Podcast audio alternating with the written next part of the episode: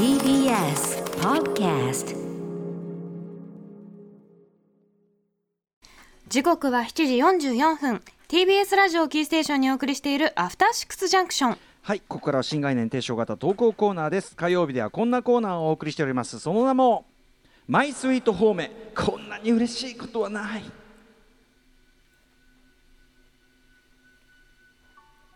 人から言われた何気ない褒めの一言言った当人はとっくに忘れているようなささやかなあの一言のおかげでだけど私たちは生きていける。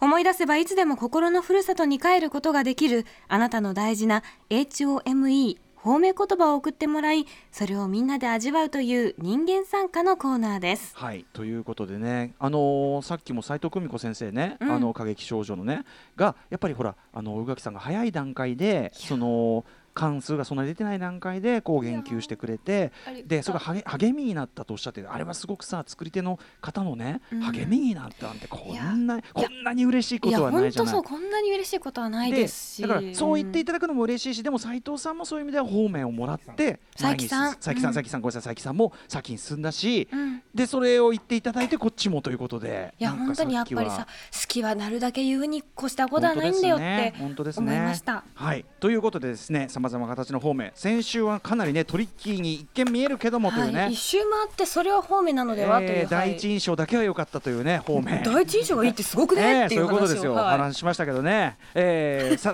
まだまだねあのいっぱい素敵なですね本面いただいてますのでご紹介いたしましょう。ということで宇垣さんお願いします。はい。私が私が私でした失礼しました、えーラジオネーム69年さそり座の王さんからいただいた、えーマイスイート褒め。こんなに嬉しいことはない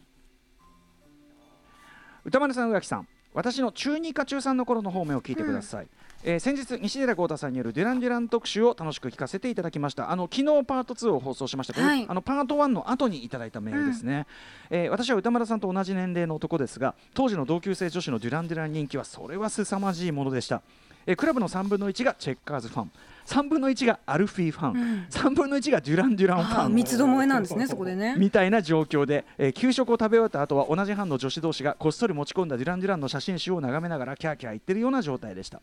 そんなある日目の前に座っていたデュラン・デュラン大ファンのティーコが私に向かってこう言ったのです。あんた目だけジョイジョン・テイラーに似てる。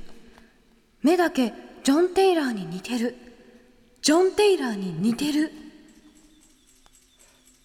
いいですね。ガールズ・オン・フィルムやってまいりました。私とティーコはお互い少しも恋愛感情はなく異性を意識しなくて本音で喋れる友人関係でしたのでこれは本当に彼女の正直なえパーツ方面だと思います、これねこれね顔の部分方面。私は小5以降身内以外から容姿で褒められた経験はありませんが この身内以外からってとこはなんともまたいやねおばあちゃんは絶対言ってくれるもんね。あそうなの？おばあちゃん可愛いね可愛いねえ言ってくれませんか？私ねおばあちゃんも亡くなってたんでちょっとなかったんです祖けど。うんうん。父母って大体なんかベタ褒めしてくれるイそうなの。かメージでした、えー天下のジョン・テイラー歌丸さん言うところの人類史上最高にかっこいい男の一人と目だけとはいえ似てると言われたわけですから これ以上のパーツ方面はありません。ありがとうティーコ。この言葉を支えに俺まだいける。まだまだいけるよ。ということで、えー、西田豪太さんデュラン・デュラン後編聞いていただきました。かね、はい、えー、69年サソリ座の王さんということでジョン・テイラー、えー、と改めて言いますればデュラン・デュランの、まあ、ベーシストにしてベースもすごいうまいんですけど、うんまあ長身で顔る。小さくて、うん。でなんつうアのかな。ちょっと垂れ目なのね。うん。でだから僕はねジョニー・デップのもっと顔整えたバージョンだと思ってる。確かに。癖がそこまで強いわけではなくそう。あと目と眉毛が近い。そうだね。あこれはイケメンだよ。これ本当少女漫画から飛びまあ全員そんなグループなんだけどデュラン・デュランは、まあ特に本当にベースがすんごいかっこよくてということでジョンってあのね動いてるとこ見たらもっとよ。だから 僕はよく言うんだけどそのリフレックスのビデオで、うん。彼がこうベースをこうやって弾きながら顔をこうなんていうの？違う方わかる？あの、うん。舞台じゃあの反対側になんてことないなんてことないぜって感じ。でこう反対側向くわけ、うん。これがもうたまんないんですよ。もうね私も真似しましたけどねいやだってこれ目だけ似てるってことは今今すごいじゃん。今マスク時代だからさ。そうねずっと目しか見えてないからもう。ずっとデュラン・デュランずっとジョン・テイラただそれは撮れないよそんな状況じゃ。ーうん、そうか。でもさあの宇垣さんねこの写真ご覧になった時にあジョン・テイラーこれでも目ポイントじゃんとおっしゃってましたよね。目目じゃん。目とまあ鼻筋だと思いますけど、まあね。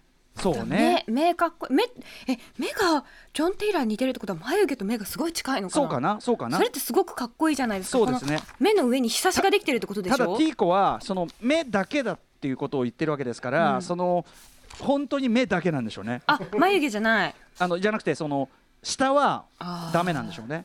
ダメって言わないで。あの私のね大好きなその森田義満監督デビュー作「のようなもの」という作品があってその中で伊藤勝信さん演じる主人公の若手落語家新ととちゃん、まあ、非常にこう栃木なまりでですねうん。すっとぼけたやつなんですけど、彼にあの秋吉久美子さんが、はい。まあ、仲良くなってね。で秋吉久美子さんが、まあ、アルパチーノの話になるわけですよ。うん。でアルパチーノっていうのはこれ男前なんですかね？なんて話になって個性派なんじゃない？みたいななんかそのどうでもいい会話をしてるわけですよ、うん。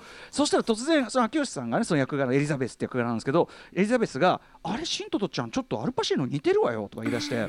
あ似てる考えてえ目が似てるって最初やるわけ隠して、目が似てる。あ鼻も似てるわよ。似てますかね、うん似てますかね？つって。鼻も似てる。あ似てるわよ。口がねみたいなこと言う そのねこのねあの会話がすごくいいんですよね。うん。あるじゃん現実でも。あ似てる似てる。似てる。あ鼻も似てる。口がね。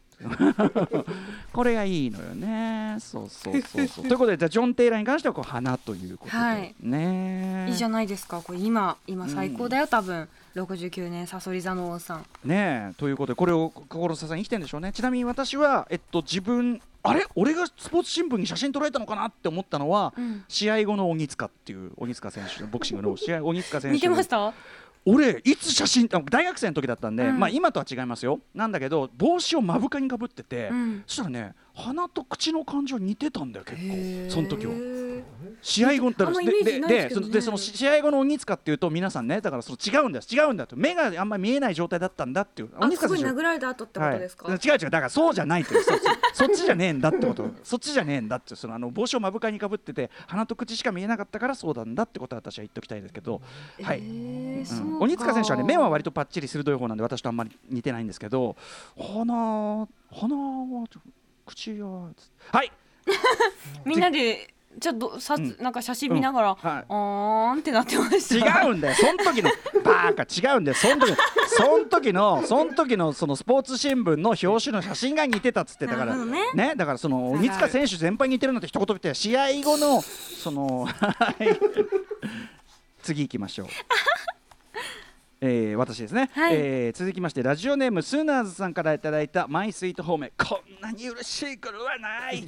濃ゆいな、仕事の関係でアメリカに赴任しております。お疲れ様です。うん。車移動が多いので移動中に Spotify、ポッドキャストでアトロクをいつも楽しく拝聴させていただいてます。ありがとうございます。あってことは、そっかそっか、うん。あのーあれですね、音楽とかこれのね BG ついてなくてわけわかんない可能性もありますあーけどね。そうか。う、ん、まあまあね、なんかさせてください。聞いてくださってありがとうございねます、本当に。高校生の時今の自信を形成する非常に思い出深い方面がありメールさせていただきました、私は中学校時代は定期テストでは常に学年トップ向かうところ敵なし状態でした。その勢いのまま県下トップの高校に進学すごいじゃん、えーしかしそこでで待っていたのは今まで出会ったことのない本当の SUSAI 主催たわちかるわあるよね。進学校行っちゃうとね 宇垣さんもねあったと私まさにそうでしたね、うん。マジ振動だと思って高校入ったら全然振動じゃなかった、うんうんうん、俺もわかるわかる。あのそれで入ったらあれ俺バカの方だわそうそうそう。うんすぐに自力の差を見せつけられ勉強へのモチベーションを失い成績もほぼ最下位層の常連となりました、勉強がダメならせめて外見で生きろうと髪を伸ばし金髪に染めピアスを開けまさに典型的生きり高校生となっていきました。そして時が流れて高校3年の進路相談の時、えー先に担任との進路相談を済ませていた生きり仲間の G にどうだった？と聞いたところ G はこんなことを言ったのです。なんかお前の話されたわ。あいつは本当はできるやつなのにもったいないだってさあいつは本当はできるやつなのにもったいない。だってさあいつは本当はできるやつ。あいつは本当はできるやつ。あいつはできるやつ。G とは別のクラスでその担任は私のクラスの英語を受け持っていましたが接点が多いわけではなかったので自分の何を見てそう思ったのだろうと不思議に思ったのを覚えています。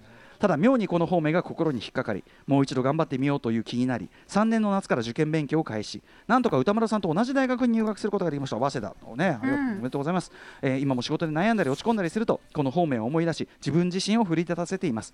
直接言われたわけではありませんが今でもとても大事な方面ですということで。だから言った本人はうん。この、えっとスーナーズさんに、ね。そう言っったっていう覚えもないという。いやでもこれ絶対伝わると思って言ったんじゃないですあかそっか。だって友達なんでしょ？そっかそっかそっか。生きり仲間の G は。だから直接言うよりも多分人から伝聞中でこう聞いた方がいいと思ったんですかね。これあとさこのそんなに親しくもてこれさ担任から直接ねうん。説教口調で、お前はね本当できるやつなのにもったいないかなんか言われたらすごい説教感になっちゃうのに、うんうん。直接きね言わえ聞かす言葉じゃないそんなに親しくもないはずの先生がうん。えっていうさ俺のことを見てくれていた。この感じの距離感がいいよね、そうそうですね。うん、近くないからいい方面ってあるよね。ある。利害関係ないのにみたいな、うんうんううんん、そんな感じですよ。いいですね。確かにこれあそう言ってもらったっていうのがね。えいろんななんか折に触れて思い出して頑張れる気がしますね。えでもしかし宇垣さんもやっぱり進学に旅行に入ってこうガツンとやられた口だったんですね。どえれかったんですよ本当に、うんうん。あの頭のいい人って。まあそうね。いや本当にすごかったので、ええ。びっくりしちゃもちろんそええ。の頑張りましたけど、ねえ。頑張りつつも、頑張ったんだね。でもその高校に入る時に、ええ。その中学3年生の時のうん。あの担任の先生うんうに、ん。私なんか本当にあんまり勉強しなくても勉強できたから全然勉強してなくて、ね。うん。そうなんですよ。したら「お前こんなもんなん?」って言われてあ。ブチってなって「あは？なめんな」みたいな。でブワーってや勉強して今の高校に入れたのですごいね。そこでさ、お前お前こんなもんなんでね、奮起できる人はね、またいいよね。言い不方も良かったんでしょね。なみたいな言い方をされて。お前こんなもんなんて言って、ああこんなもんですよ。あ あこんなもんですけど。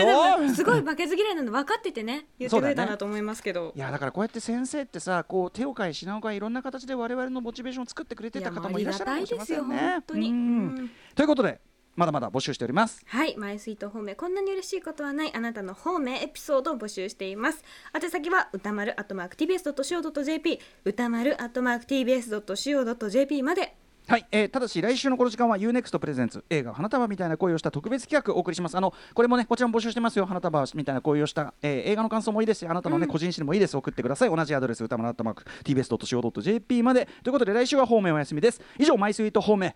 こんなに嬉しいことはないっす。でした。え誰？After Six Junction.